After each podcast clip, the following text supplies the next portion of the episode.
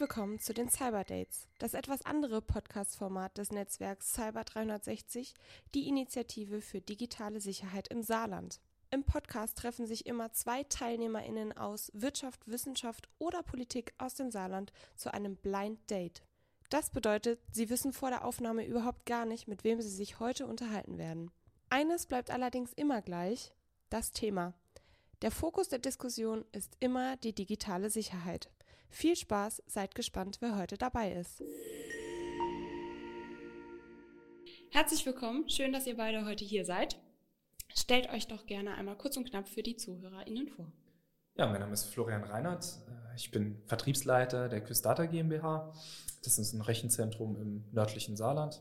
Bin 31 Jahre alt und in der IT jetzt schon äh, sechs Jahre unterwegs. Ja, cool. Erstmal vielen Dank für die Einladung. Mein Name ist David Bleier, ich bin Geschäftsführer der Bleastal Consulting. Wir sitzen in Blieskastel. Wir sind, ja, neudeutsch sag mal Start-up. Wir haben uns rausgegründet aus einem bestehenden Unternehmen, sind eigentlich ein Consulting-Unternehmen, äh, ja, derzeit viel mit äh, Kritis und öffentlichen Auftraggebern zugange. Wunderbar. Dann starten wir mit der ersten Frage. Was versteht ihr beiden denn unter Cyber Security? Also Cybersecurity ist für mich quasi der Zusammenschluss ähm, aus den Anforderungen, die aus Datenschutz, äh, Datensicherheit und Informationssicherheit her resultieren, sich aber hauptsächlich quasi um die Informationssicherheit für ein Unternehmen drehen. Das heißt, wie muss ein Unternehmen aufgestellt sein, um seine Daten, also auch seine Werte dahinter, tatsächlich monetär, äh, Knowledge is Money in der heutigen Zeit, äh, so zu schützen, dass die weder an Dritte kommen, noch irgendwie ähm, verfälscht werden und vor allen Dingen in meinen Augen halt auch nach einem Crash oder irgendwas immer noch fürs Unternehmen verfügbar sind, dass das Kapital halt immer noch da ist und dem Unternehmen quasi jederzeit zur Verfügung steht. Das deckt sich zu großen Teilen mit meiner Einschätzung. Also Cybersicherheit, äh, die Gesamtheit der Maßnahmen und Praktiken, die man ergreift, um halt ja die Daten, die heute immer mehr das den Kern des Unternehmens ausmachen, ähm, zu schützen. Dabei reden wir heute von Cybersicherheit, aber das sind ja Praktiken, die sich in den letzten 30 Jahren entwickelt haben. Äh, und dementsprechend fängt das ja bei ganz kleinen Dingen an, ja, beim Passwort. Es sollte äh, überall äh, Standard sein, dass man Passwörter benutzt. Äh, das ist in der Industrie leider immer noch ganz häufig, gerade im Produktionsumfeld, so, dass das nicht der Fall ist. Ähm, also ja, bin ich ganz deiner Meinung. Ja, wenn doch steht das Passwort auf dem Bildschirm aufgeklebt oder unter der Tastatur. Ich komme aus der Produktion, ich habe das jahrelang versucht, äh, so quasi als Bitdefender auf ja, ja. menschlicher Ebene irgendwie ja. äh, anzugehen, kannst du vergessen. Also die, die Awareness kommt jetzt erst, liegt aber in meinen Augen, also ich bin 25 Jahre im Business, ich habe quasi den von der Telekom aus den Weg komplett mhm. begleitet, äh, was jetzt so alles rund ist. Und äh, wir kriegen das mit, dass jetzt erst in den Köpfen ankommt, bei den Geschäftsführern oder bei den Entscheidern, dass sie eben nicht mehr Computer unterstützt, sondern computerbasiert arbeiten. Und das ist ein Riesenunterschied. In dem Moment, wo ich mein Papier halt nicht mehr als Backup nutzen kann, weil es es halt nicht mehr gibt, und meine ganzen Informationen eigentlich 100% verlässlich da sein müssen, muss ich auch andere Maßnahmen ergreifen. Das, das kommt jetzt erst an. Das ist richtig. Das beginnt äh, für mich, also als Betreiber eines Rechenzentrums sagen wir auch immer, das beginnt tatsächlich bei der physischen Zugriffs, beim physischen genau. Zugriffsschutz schon. Ja? Richtig. Also äh, wie viele Unternehmen habe ich schon kennengelernt, die ihre Datensicherung am Tresen, ja, kommst in ein Autohaus rein und dann steht rechts neben dem Schirmständer, das habe ich wirklich so gesehen, steht dann die NAS und, Süß. und dann denke ich so, okay, und wenn ich die jetzt einfach so unter den Arm nehme und, und nehme die mit, dann ist die Datensicherung weg. Ja. Und wenn die nicht verschlüsselt ist, dann habe ich vollen Zugriff auf alle Unternehmensdaten. Und ähm, da, du, du hast jetzt schon auf den Kopf gezeigt, genau, dort fängt es an. Es ja. fängt, fängt tatsächlich im Kopf an. Und bevor wir nachher über Intrusion Detection und Intrusion Prevention reden und alles, alles was es da an Maßnahmen gibt, äh, da fängt es an. Im also, Kopf und bei der Physik. Genau das ist es halt. Also ich, ich finde es schön, wie du das ansprichst auch mit dem Beispiel, weil das habe ich tatsächlich auch alles schon erlebt. Und ähm, das sind aber immer die, das zeigt meine Erfahrung, die am lautesten weinen, äh, wenn dann tatsächlich was passiert. Ich habe doch eine Datensicherung. Ja, aber das ist nicht alles. Also ich finde das schön, du spannst den Bogen schon sehr weit und sagst, okay, vom, ich bin eigentlich Rechenzentrumsbetreiber, aber es fängt mit der kleinen Nass beim Kunden vor Ort an. Wir, wir sehen es ja auch gerade, es, es ist eine Transition da von den lokalen Daten in die Cloud. Und warum soll ich trotzdem noch ein lokales Backup haben? Na, Microsoft, sage ich jetzt nochmal, mhm, Azure-Schlüssel mhm. und so. Mhm, mhm, ähm, wem sind die Daten? Was mache ich damit mit den Daten? Das ist eigentlich immer die Kernaussage, äh, die, die man sich stellen muss, bevor man irgendwas konzeptioniert oder einbindet. Genau. Und ey, da, das muss bei den Leuten jetzt erstmal langsam sich so, so richtig setzen, festigen und so wie, wie, wie jeder die Haustür zusperrt, wenn er sein, wenn, wenn er irgendwie vier Wochen in Urlaub fährt, äh, so muss man sich auch darum kümmern, dass seine Systeme gesichert sind. Ich denke immer, weißt du, gehst in ein, mittelständisches Unternehmen, zu einem KMU und sagst dann, er soll in seinem Netzwerk jetzt mal den Zero Trust Ansatz fahren. Das ist weder praktikabel äh, in so einem Unternehmen, noch weiß der überhaupt, wovon wir jetzt gerade da reden. Ja. Und ähm, da fängt es einfach bei einer ganz anderen Stufe an. Und äh, ob wir das jetzt Cyber Security oder IT-Sicherheit nennen oder einfach nur den, den Schutz meiner Daten, ähm, dem Kind kann ich, kann ich nachher jeden Namen geben, sondern es, es kommt auf die Denkweise an. Ja. Ich glaube, da haben wir schon eine gute Basis gefunden gerade. Awareness. Stichpunkt, googeln, Awareness. Wenn wir jetzt gerade schon bei dem Thema KMU sind, was sagt ihr denn, wo stehen die Unternehmen hier in der Region im Kontext Cybersicherheit? Also ich finde, das, das muss man ein Stück weit auf die Größe differenzieren und kann das nicht so ganz klar sagen. Ähm, zum, zumal im Saarland, oder nehmen wir das Saarland als erstes. Ich finde, hier wird viel getan. Ja? Äh, die Saris, Eastside Fab, jetzt das neue Netzwerk Cyber 360. Ähm, hier wird gerade von, von öffentlicher Seite viel getan, um immer wieder auf dieses Thema hinzuweisen. Und ich habe nach einigen Jahren jetzt auch das Gefühl, du hast es gerade auch gesagt, David, dass, ähm, dass es bei den Leuten tatsächlich ankommt. Nichtsdestotrotz äh, sind bei kleinen und Mittelständlern muss man da immer noch dicke Bretter bohren und muss sie immer wieder darauf aufmerksam machen. Also Aufklärung sowohl bei den Geschäftsführern und finde ich als Maßnahme auch bei den Mitarbeitern, das ist fortwährend zu tun die, die großen Player, und äh, da sind auf den Veranstaltungen wie dem Cyber Security Day ja auch immer wieder die gleichen da, also jetzt die Saarstahl, Hüdag oder die SAG-Gruppe, da reden wir, die, die, sind auf einem ganz anderen Level unterwegs, die haben das lange verstanden und setzen das auch auf ganz hohem Niveau äh, um. Also ich finde, da müssen wir jetzt nach Unternehmen differenzieren, aber ich glaube im Großen und Ganzen, habe da keine empirischen Daten, bin jetzt kein Wissenschaftler, aber von meinem subjektiven Gefühl würde ich sagen, sind wir da im Saarland schon vorne dabei. Also kann ich bestätigen, wir sind nicht schlecht aufgestellt. Wir waren jetzt gerade ein paar Tage auf der äh, IT-Security-Messe in Nürnberg, der IZA, und haben da auch viele saarländische Unternehmen getroffen und auch viele, ähm, wie soll ich sagen, tatsächlich Player, äh, ähm, die deutschlandweit unterwegs sind, die mit IT-Security aus dem Saarland kommen. Also da haben wir geile Namen, Max Kopien oder mhm. irgendwelche Leute aus dem CISPA. Äh, mega. Das Saarland ist, was das angeht, wirklich schon lange sehr, sehr weit vorne. Ja.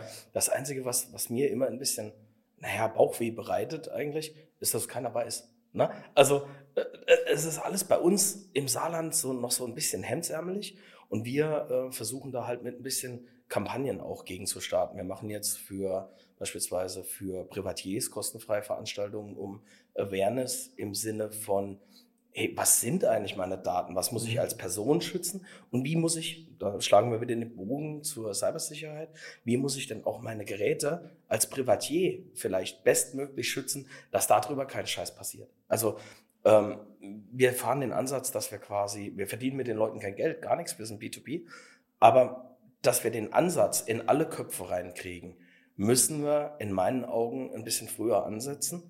Und ähm, das wird dann natürlich klar über äh, auch Veranstaltungen für Geschäftsleute weitergesetzt, obwohl es eigentlich nicht unser Kerngeschäft ist. Wir, wir, machen Konzeption viel in dem Bereich und kriegen das halt auch dann wieder mit. Äh, wie du sagst, die großen Player, pff, die reagieren nur noch auf, auf Gesetze. NES 2 wird jetzt mhm. äh, äh, bald gelauncht, wenn, wenn, wenn sie endlich mal schaffen, die Richtlinien irgendwie glatt zu ziehen überhaupt. Ähm, da ist Deutschland gerade noch ein bisschen in Verzug, aber werden sie hinkriegen. Österreich geht es da nicht viel anders. Ähm, aber die, die saarländischen Unternehmen ab einer gewissen Größe, äh, ich möchte mal sagen, so eine Scherer-Gruppe würde ich da auch schon dabei sehen, beispielsweise, ähm, den brauchst du keinen X für ein U mehr vormachen. Das hey, ist alles gut. Die wissen, genau, die, die, haben aber auch die Leute, die haben das Personal dahingesetzt, die haben sich gute Leute ausgebildet, die haben gute Leute Budget. eingekauft. Genau, weil sie halt einfach die Notwendigkeit gesehen haben, wir müssen da investieren. Ja. Und wenn ich zu anderen, wir haben Weltmarktführer im Saarland, das sind kleinere Unternehmen dann unter Umständen, da kommst du hin und denkst, hey, die arbeiten immer noch wie 1900. 74 oder so. Äh, die Schreibmaschine wurde gerade abgelöst, aber wir machen noch die Hälfte mit Fax. Und da sehen wir jetzt quasi gerade durch, die, durch den Wechsel der Generation ja. einen neuen Sprung. Ne? Aber also das die, werden weniger. Also ich ja, muss sagen, es werden weniger und äh, Ausbau, flächendeckender Ausbau von schnellem Internet ähm, gibt dem Ganzen auch einen Push oder ist die Grundvoraussetzung. Also ich weiß äh, in der Anfangszeit, äh, dass ich zu so vielen Unternehmen kam, die gerne ein Cloud-Backup zu uns gemacht hätten ihrer Daten, aber das Backup halt länger dauerte als der Tag, ja, und äh, als der Tag Stunden hatte. Ja. Und das ging einfach nicht. Aber ich finde, da merkt man sukzessive, dass die Awareness, wie du sagst, dass die immer mehr da ist, auch in kleineren Unternehmen und dass auch Budget dafür da ist. Ja, die Leute holen sich jetzt aber auch mal Hilfe von außen. Das ist halt auch schön zu sehen. Also das auch, ja. Früher hat man immer versucht, das irgendwie alles im Innenverhältnis äh, zu regeln, aber mittlerweile äh, findet es keiner mehr schade, mal ein Beratungshaus sich mal irgendwie eine zweite oder dritte Meinung reinzuholen, wie die das umsetzen mhm. würden. Finde ich sehr gut. Ja. Ihr sagt jetzt, ähm, das Saarland steht eigentlich gar nicht so schlecht da. Worin seht ihr denn trotzdem aktuell die größten Herausforderungen? Also Im Saarland äh, Letzten Endes, weil wir ein Automobil in, in der Automobilbranche ultra groß sind, ultra stark sind und die selber gerade in so einem perfiden Wechsel drin ist. E-Mobilität, keiner weiß, wo es da hingeht. Trauen die sich jetzt noch Investitionen zu tätigen? Schauen die vielleicht links und rechts, wie kann ich vielleicht meine IT komplett outsourcen? Worin da so Global Player wie die KÜS auch wieder Vorteile haben. So, hey, kommt, bringt unsere Daten zu uns, wir machen SAS mit euch, zum Beispiel. Ja, genau. Und wir unterstützen quasi auf dem Weg dorthin. Also ich, ich denke, wir haben viele Chancen, ja, das Ganze auch zu nutzen aber im Saarland. Risiken ganz klar und das wirst du wahrscheinlich genauso spüren wie ich und wie jeder äh, Fachkräftemangel. Also, ja. nee, bei dir kein Thema. Kann ich gar nicht von reden. Okay. Ähm, wir, also ich persönlich habe da eine sehr differenzierte Meinung zu.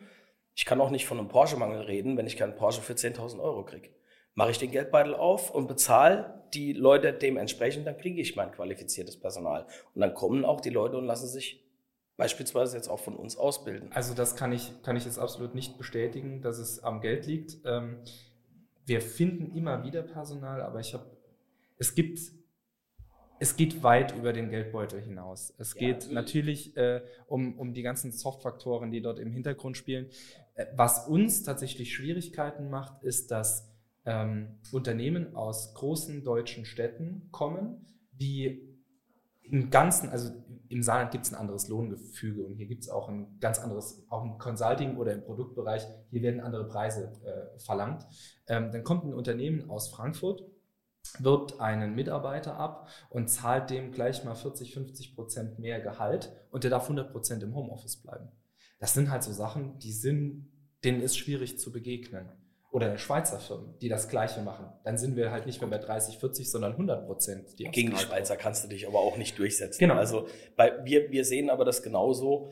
Ähm, aber das ist, wie gesagt, wieder eine Mindset-Frage.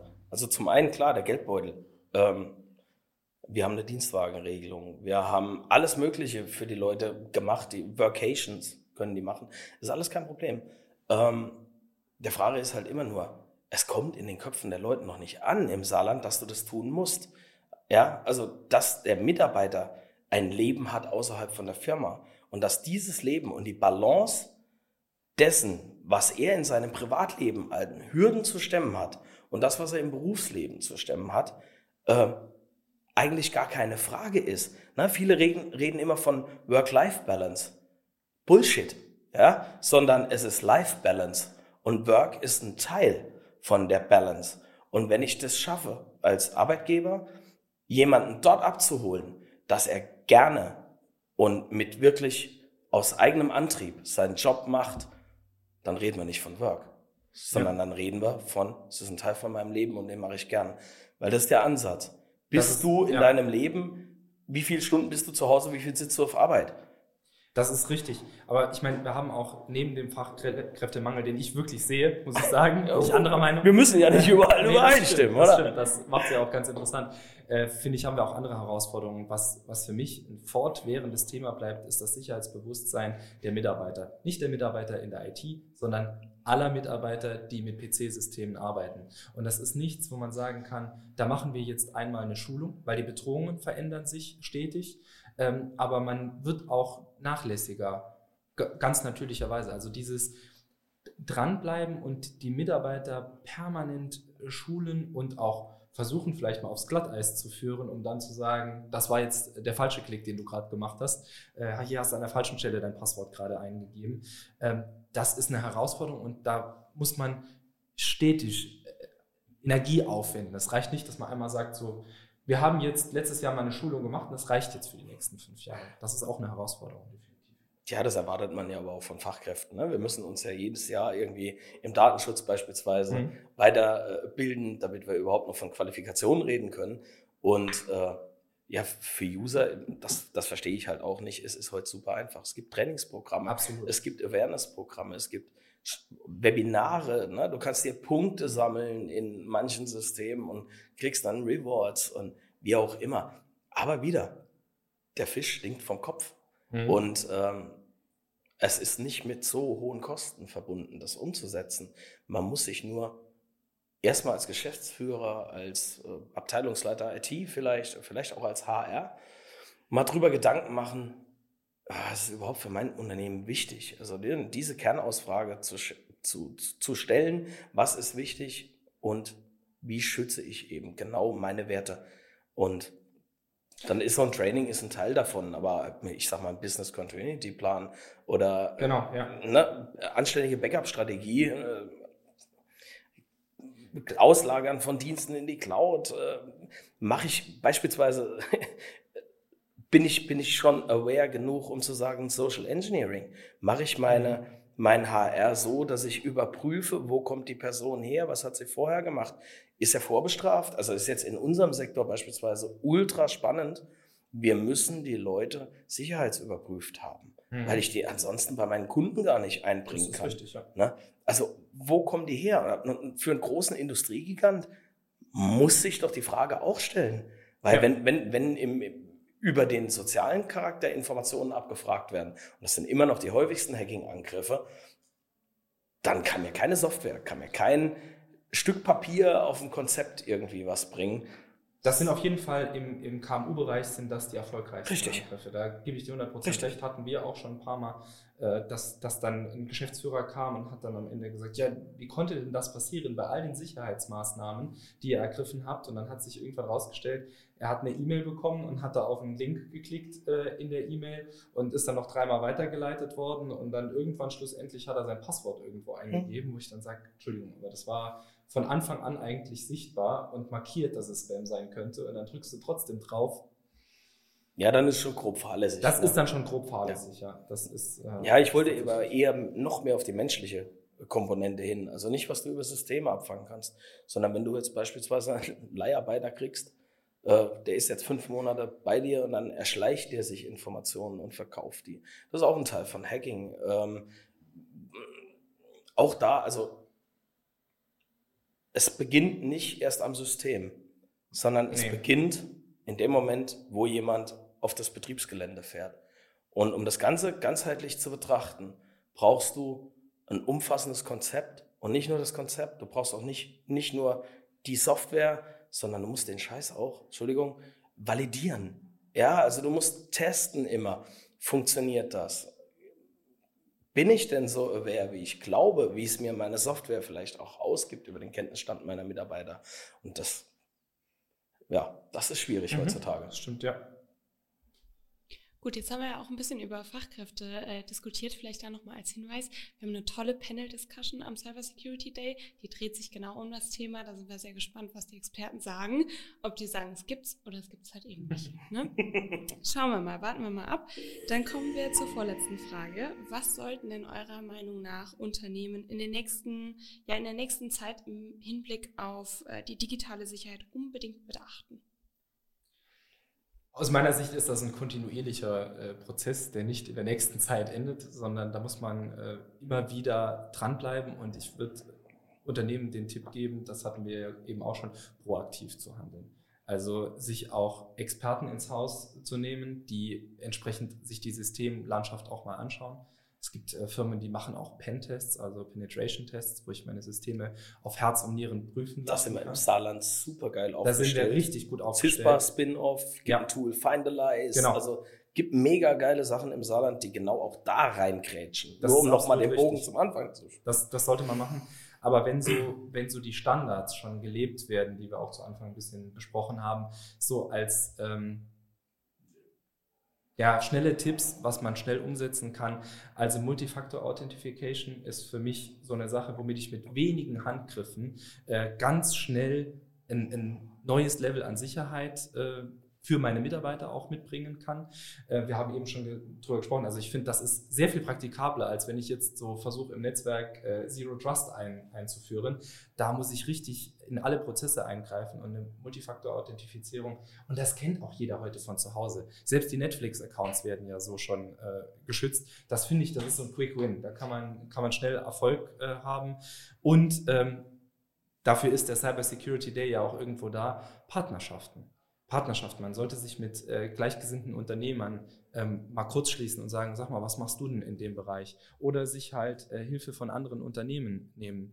Ähm, also das ist für mich auch so drüber reden, ganz wichtige Sache und Mitarbeiter. Das ist für mich Social Engineering, das ist das Einfallstor Nummer eins. Wenn ich gute Administratoren habe, die mir das System clean halten und ich habe aber 200 Mitarbeiter, die kopflos durch die Gegend laufen, dann ist das alles Mist. Also Mitarbeiter, Schulen für Awareness sorgen, das sind so, wären aus meiner Sicht so die Quick-Tipps, wo man schnell in der Zukunft auch Erfolg haben kann. Ja, es, es gibt da mittlerweile ja auch ähm, ganz tolle Ansätze, wie auch eine KKU oder eine KMU das auch wirklich äh, zertifizieren lassen kann, was mhm. sie da machen. Also ich denke jetzt mal an die Dienstspec 27076, die mhm. äh, Anfang des Jahres äh, auf den Markt kam, möchte ich mal fast sagen, weil im Moment ist es halt ein Marketinginstrument auch quasi für KKUs und KMUs umsetzbarer BSI-Grundschutz. So ohne mit 27.001. Genau, genau, ja, genau. Ohne mit dem großen Schwert zu kommen und alles platt zu machen, einen praktikablen Ansatz zu finden, der sicher ist. Das kannst du dir fördern lassen. Da kannst du Fördertöpfe angreifen, wo auch das Saarland auch wieder stark mit dabei ist. Äh, es gibt super tolle Möglichkeiten, das ganz toll, ganz einfach heutzutage und auch jetzt nicht ein Projekt, was zehn Jahre dauert, sondern wirklich in einem, in einem abgespeckten Rahmen für zumindest mal eine Grundsicherung mhm. äh, zu sorgen. Ja, ich sag mal, die, die ersten Maßnahmen zu ertreffen, die aber schon mal 90 Prozent erschlagen von dem, was passiert. Und dann, wenn, wenn du dann siehst, okay, das bringt was, dann macht man noch ein bisschen weiter. Und geht dann Richtung Grundschutz, geht Richtung ISO. Wir, wir, es wird sich eh alles ändern. Wenn, wenn, wenn das neue Gesetz mit der, mit der äh, Lieferkettensicherung äh, quasi kommt, wenn NIS 2 da ist, wo quasi auch der Zulieferer von Kritis sich dran halten muss, dann muss man letzten Endes auch Maßnahmen ergreifen, die in meinen Augen halt erstmal wirklich beim Mindset und bei Konzepten anfangen, bevor man tatsächlich irgendwas in die Tat umsetzt. Ich, ich glaube halt, bei, bei KMUs ist, ist, ist der Einbruchsschutz so ein bisschen wie im Privathaus zu Hause. Wenn ich mir jetzt verschiedene Schlösser anschaue, die, sag ich mal, Schutzklassen dieser Schlösser, entweder habe ich jemand, der einfach wild versucht, irgendwo einzubrechen. Der wird bei einem richtig guten Schloss, wird der halt aufgeben, weil der will irgendwo schnell rein. Ja? Äh, das ist halt in der IT genauso. Wenn ich einen guten Grundschutz habe, wie du sagst, dann wird jemand, der flächendeckend probiert, irgendwo reinzukommen, der wird dort sagen, okay, hier ist mir der Aufwand zu hoch und geht zum nächsten. Wenn natürlich jemand unbedingt genau da rein will, dann schützt dich zu Hause gar kein Schloss, weil der will dann unbedingt da rein. Aber das haben wir bei KMUs ja wesentlich seltener, seltener als jetzt bei den Global Playern. Also ja. bin ich ganz bei dir, ein, ein, ordentlicher Grundschutz ist das A und O. Ich finde die Vergleiche, die du ziehst, halt auch an der Stelle wieder genial. Also ähm, das ist genau das, was ich vorhin gesagt habe, mit Aus Abschließen der Haustür. Das genau. setzt genau da an. Finde ich super, weil der nächste Punkt ist ja, zu Hause reicht ein Schloss, da reicht eine Kette, da reicht vielleicht eine Cloud-Kamera. In der Firma habe ich als Standard immer noch eine Alarmanlage ja, oder genau irgendwas. Und da kommen wir zu dem nächsten Punkt. Es versichert dich ja keiner mehr ohne Alarmanlage. Und im IT-Bereich wird es genauso sein. Na, du brauchst eine Cyberversicherung. Wie kriegst du denn die Cyberversicherung? Indem du nachweist, dass du alles Mögliche getan hast. Ist, Sonst kriegst du sie nicht. Oder sie reden sich raus und zahlen nicht. Das ja? war interessant. Als wir vor ein paar Jahren äh, eine Cyberversicherung für uns abgeschlossen haben, die kamen ja auch vor drei, vier Jahren erst relativ neu Richtig. auf den Markt, ähm, gab es einen Versicherungsträger, der sagte, äh, einer so Excel-Sheet bitte ausfüllen und der andere sagte, nee, wir arbeiten mit einer äh, mit einem Beratungsdienst zusammen, der euch tatsächlich testet. Der Richtig. macht einen Pen-Test bei euch. Und daraufhin berechnen wir dann nachher auch die Höhe der Versicherungspolis. Das hat mir ein gutes Gefühl gegeben bei der Versicherung. Und äh, das ist auch so, das ist kostenlos dabei. Die machen das erstmal, um dir dann ein Angebot äh, zu geben. Das kann eigentlich jeder einfach mal machen und dann kennt er die Baustelle in seinem Haus. Das ist es. Ne? Und ja, so deswegen, die Maßnahmen sind eigentlich da. Du musst sie Du musst sie nur zu nutzen wissen. Ne? Genau. Ihr setzt das um, wir beraten dahin, äh, das, das passt. Wir, wir begleiten die Unternehmen natürlich auch ähm, im Doing. Ne? Wir haben einen großen Infrastrukturbereich, aber ich sag mal so, ich selber bin jetzt nicht der Cloud-Fan. Ich nutze Cloud gerne als zusätzliche Instanz oder wenn ich irgendwas mal schnell ähm, zum Test aufsetzen möchte. Aber ich bin immer noch der Meinung, dass unternehmensbezogene Daten die, ich sage jetzt mal, du, du, du fabrizierst irgendwas und brauchst ein Rezept und das Rezept hast du dir selber ausgedacht. Das ist deine Kernkompetenz. Die ist so weit zu schützen, dass ich in meinen Augen immer noch nicht dahin gehe und sage, die darf ich einem Dritten anvertrauen. Weil ich selber muss für die Sicherheit garantieren können. Wenn ich die in eine Cloud lege und es kommt sowas wie Azure, die jahrelang eigentlich als die sicherste Cloud galt und dann ist ein, hat irgendeiner, und da sind wir wieder beim Mitarbeiter, Mist gebaut, Core-Dump online und schon ist der Schlüssel von allen Kunden weg. Ähm, ich sag mal, die, die, die Trefferquote in der Cloud ist in meinen Augen halt immer noch deutlich höher äh, als der gezielte Angriff, äh, das, den du halt lokal fährst. Das sehe ich in Grundzügen genauso. Also bei ganz, den ganz großen Playern wie Amazon, wie Azure und so weiter sehe ich das genauso. Wir fahren da ja ein bisschen anderen Eben. Ansatz und sagen, wir sind hier das regionale Rechenzentrum und da kann ich den Verkäufer auch notfalls noch am Kragen äh, packen. Da kann ich sogar den Geschäftsführer noch am Kragen packen. Der sitzt nämlich in Losheim und nicht irgendwo im Silicon Valley. Also von daher, da machen wir so ein bisschen oder fahren wir den regionalen Cloud-Ansatz und sagen, du kannst jederzeit hierher kommen und ich zeige dir, unter welchen auch physischen Sicherheitsmaßnahmen und wo genau der Server steht, der jetzt deine Daten äh, verarbeitet. Also das ist so unser ja. Ansatz, aber ich bin dabei. Wir, wir, sind, also wir sind da voll auf einer Wellenlänge, weil der Punkt äh, eben der ist, du bist kontrollierbar, du bist genau. greifbar, greifbar, du bist ja. nicht irgendwie eben wie die Wolke, die mal schnell an dir vorbei weht. Letzten Endes, das wollte ich eigentlich noch mal schnell hin, letzten Endes ist ja eine Cloud nichts anderes als früher Managed Hosting. Genau. Na? Ein, ein bisschen um Dienste erweitert, um Funktionalitäten erweitert, aber letzten Endes ist ein Rechenzentrumsbetreiber, ein Cloud-Betreiber nichts anderes, als er vor 10, 15 Jahren war. Und da waren die Kollegen halt auch schon greifbar. Ähm, ich sag mal, die, die KÜS äh, hat das Rechenzentrum wirklich, wenn ich mich richtig erinnere, in den letzten zehn Jahren richtig krass modernisiert. Da ist, glaube ich, richtig viel Geld reingesteckt was Neues worden. Gebaut, ja. Gell, so, vor, vor sechs Jahren ein, ein, sehr großes neues Dienst, also für diesen Zweck gebautes Rechenzentrum. Genau, so irgendwas hatte ich im Hinterkopf. Genau. Ich wusste es nicht mehr genau. Auf jeden Fall, das ist ja nach neuesten Standards gebaut und nicht, man geht jetzt gerade in Frankfurt zu einem alten Rechenzentrum von einem, ich werde es nicht sagen, aber Streaming-Dienstleister, ja, und, und kauft sich dort ein. Ich, mir ist im Saarland selber auch passiert, dass ich mal bei einem ganz, ganz großen Rechenzentrumsbetreiber bis an den Serverraum gekommen bin mit der Frage, kann ich mal kurz auf Toilette? Das musst du jetzt nur noch erwähnen, dass das nicht bei uns war. Nein, nein, war es nicht. Ich, ich, ich sage ja bei einem anderen, des, ja. Dessen, der dessen Namen nicht genannt werden darf. Ähm, aber tatsächlich, ich habe es geschafft bis wirklich an den Serverraum ähm, und hätte dort eigentlich nur noch einen Mitarbeiter, der gerade rausgeht, abpassen müssen. Ja. Also ähm, es ist immer die Frage, wie geht tatsächlich der Betreiber auch mit seiner Verantwortung um, die er gegenüber dem Endkunden hat. Genau. Und da ist, also ich meine, hey, hallo, bis jetzt top. Kann ich nichts sagen. Bis jetzt. Wir hoffen, es ist auch weiterhin so. Ähm, und alles weitere zu den, zu den Referenten oder den Speakern hier im Podcast erfahrt ihr natürlich am Cyber Security Day. Dann kommen wir zur letzten Frage. Worauf freut ihr euch denn an dem Event am meisten? Da fange ich an, da bin ich ganz schnell fertig. Also ich glaube, ich komme zum Cyber Security Day, seit es den gibt.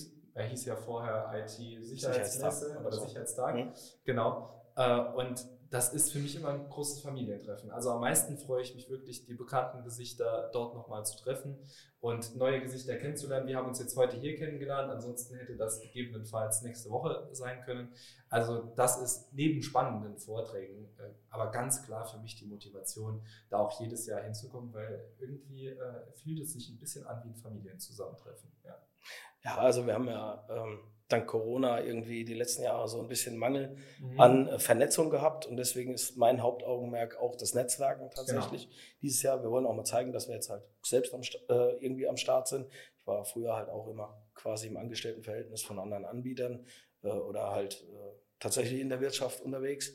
Ähm, für mich ist es auch mal zu sagen, hey, wir sind jetzt präsent und ähm, gerade im Saarland, weil wir halt wir möchten uns erstmal regional positionieren. Wir haben viele überregionale Kunden, aber wir möchten uns auch regional quasi anbieten, weil wir halt eben To-Dos sehen. Und ich denke mal, da ist es wichtig, äh, gerade bei so einer Veranstaltung halt auch am Start zu sein, damit du auf dich aufmerksam machen kannst, damit du halt auch direkt vielleicht schon auch in ein Fachthema einsteigen mhm. kannst, ohne dieses, ewige Geplänkel vorher. Dieses, äh, weißt du, wie ich meine, dieses hundertmal treffen und an, sondern du kannst herkommen, kannst direkt eine, eine fundierte Frage stellen und auch, also ich bin da immer so, wenn ich nicht weiterhelfen kann, da stehen dann genug Kollegen rum, äh, wo ich die Leute dann auch gerne hin verweise.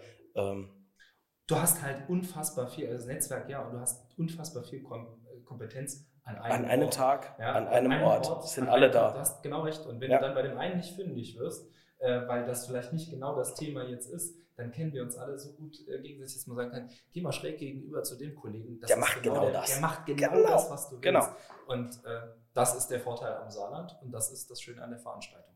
Sehr schön. Da würde ich sagen, das ist doch ein perfekter Abschluss. Vielen Dank, dass ihr dabei wart und Dankeschön. wir sehen Dankeschön. uns nächste Woche. Ciao. Tschüss. Tschüssi.